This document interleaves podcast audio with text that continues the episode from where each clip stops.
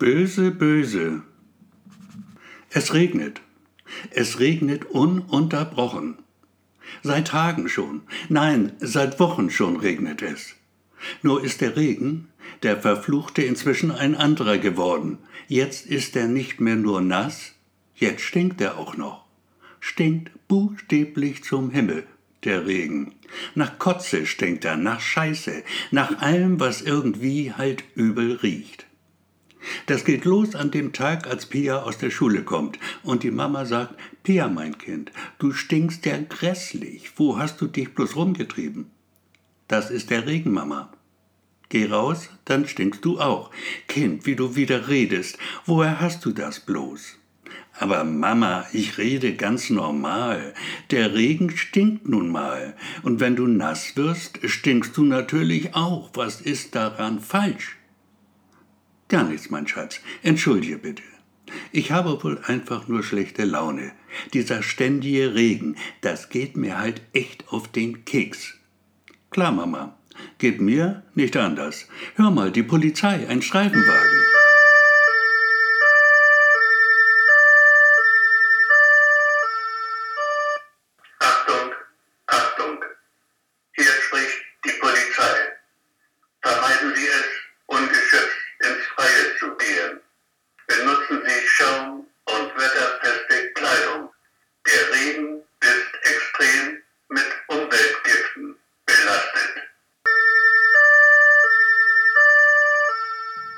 Umweltgifte also. Hast du gehört, Mama? Wo ist Papa eigentlich? Der bringt die leeren Farbeimer weg. Und wohin bringt er die? Keine Ahnung, Pia. Packt er wahrscheinlich in irgendeinen Müllcontainer. Kennst ihn ja. Pia ist erfinderisch. Sie weiß sich zu helfen im Kampf gegen den allmächtigen Gestank. Sie verschließt ihre Nase, dann, wenn sie draußen im Freien ist, mit einer Wäscheklammer. Ihre Klassenkameraden finden das witzig und machen es ihr nach. Ein gefährliches Spiel. Für drei Mädchen an ihrer Schule endet es im Krankenhaus. Tatsächlich aber ist alles noch sehr viel schlimmer. In den Medien geistert inzwischen ein neues Wort durch die Top-Nachrichten. Man spricht von der Regenpest, verbreitet täglich neue Schreckensmeldungen. Die Zahl der Krankenfälle steigt und es gibt Tote, viele Tote. Betroffen sind besonders Kinder und alte Menschen. Nach fünf Wochen endlich versiegt der stinkende Strom.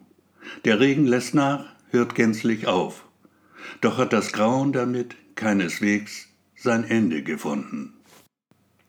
Kapitel 2 Das Gift, das mit dem Regen kam, es ist nicht einfach so verschwunden. Es ist noch immer da. Nur kann man es nicht sehen. Es bedeckt die Straßen, die Häuser, die Wiesen und Äcker. Eine böse Sache. Böse, böse. Denn der Tod, das Ende von allem, ist praktisch allgegenwärtig. Und das auf lange Zeit. Vielleicht für immer. Schlimm genug, aber ist es schon jetzt. Krankenhäuser und Leichenhallen sind überfüllt, auch in den Nachbarländern. Gestorben wird überall. Auf dem Land sind ganze Dörfer zu Geisterdörfern geworden. In den Häusern tote Menschen, auf den Weiden totes Vieh. Pia steht inzwischen allein da. 18 Jahre ist sie jetzt alt, Vater und Mutter sind tot, die Regenpest. Pia aber, Pia will leben. Sie hat Corona überstanden, dann wird sie jetzt bestimmt nicht sterben.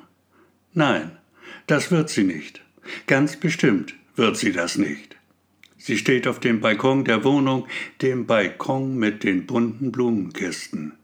Die hat sie selbst bepflanzt als kleines Mädchen noch und sorgsam gepflegt dann all die Jahre. Steht da und macht was ganz Verrücktes. Pia richtet ein Wort an die Erde. Liebe Erde, sagt sie, liebe Erde, hör mir zu.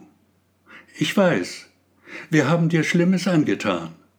Lange Zeit über haben wir das getan und tun es gedankenlos noch immer. Mit Recht willst du uns strafen dafür, doch bitte ich im Namen aller, die es nicht besser wussten. Lass milde walten, Gib uns noch eine letzte Chance. Ich bitte dich. Ich danke dir. Die Erde natürlich schweigt. Sie kann nicht sprechen, doch Zeichen kann sie geben. In einem der Blumenkästen erwacht eine tote Rose zu neuem Leben. Schön sieht sie aus.